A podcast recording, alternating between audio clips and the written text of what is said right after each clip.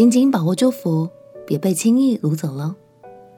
朋友平安，让我们陪你读圣经，一天一章，生命发光。今天来读《列王记下》第二十四章。约雅敬在位的时候，犹大国原本是臣服在埃及之下。之后，另一个强权巴比伦崛起，大大削弱了埃及的势力。同时，巴比伦也正野心勃勃地扩张版图，一步一步地消灭犹大。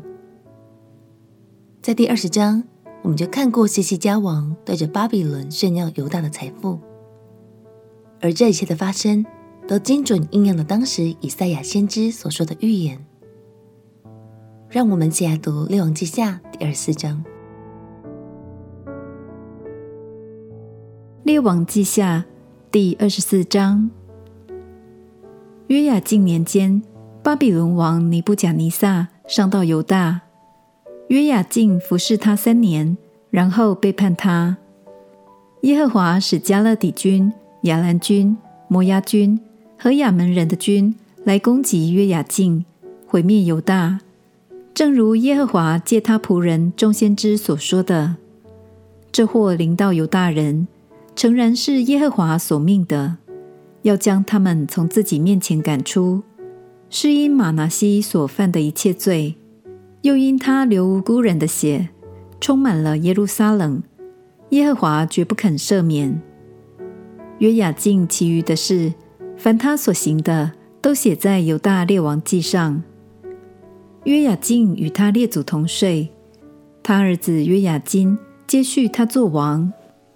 埃及王不再从他国中出来，因为巴比伦王将埃及王所管之地，从埃及小河直到幼发拉底河都夺去了。约雅斤登基的时候，年十八岁，在耶路撒冷作王三个月。他母亲名叫尼户示他，是耶路撒冷人以利拿丹的女儿。约雅斤行耶和华眼中看为恶的事。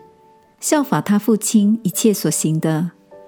那时，巴比伦王尼布甲尼撒的军兵上到耶路撒冷，围困城。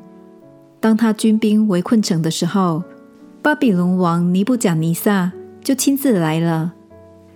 犹大王约雅斤和他母亲、臣仆、首领、太监一同出城，投降巴比伦王。巴比伦王便拿住他。那时是巴比伦王第八年，巴比伦王将耶和华殿和王宫里的宝物都拿去了，将以色列王所罗门所造耶和华殿里的金器都毁坏了，正如耶和华所说的。又将耶路撒冷的众民和众首领，并所有大能的勇士，共一万人，连一切木匠、铁匠都掳了去。除了国中极贫穷的人以外，没有剩下的，并将约雅斤和王母、后妃、太监与国中的大官，都从耶路撒冷掳到巴比伦去了。又将一切勇士七千人和木匠、铁匠一千人，都是能上阵的勇士，全掳到巴比伦去了。巴比伦王立约雅斤的叔叔马探雅代替他做王。给马探雅改名叫西底家。西底家登基的时候年二十一岁，在耶路撒冷作王十一年。他母亲名叫哈木他，是利拿人耶利米的女儿。西底家行耶和华眼中看为恶的事，是照约雅敬一切所行的。因此耶和华的怒气在耶路撒冷和犹大发作。以致将人民从自己面前赶出。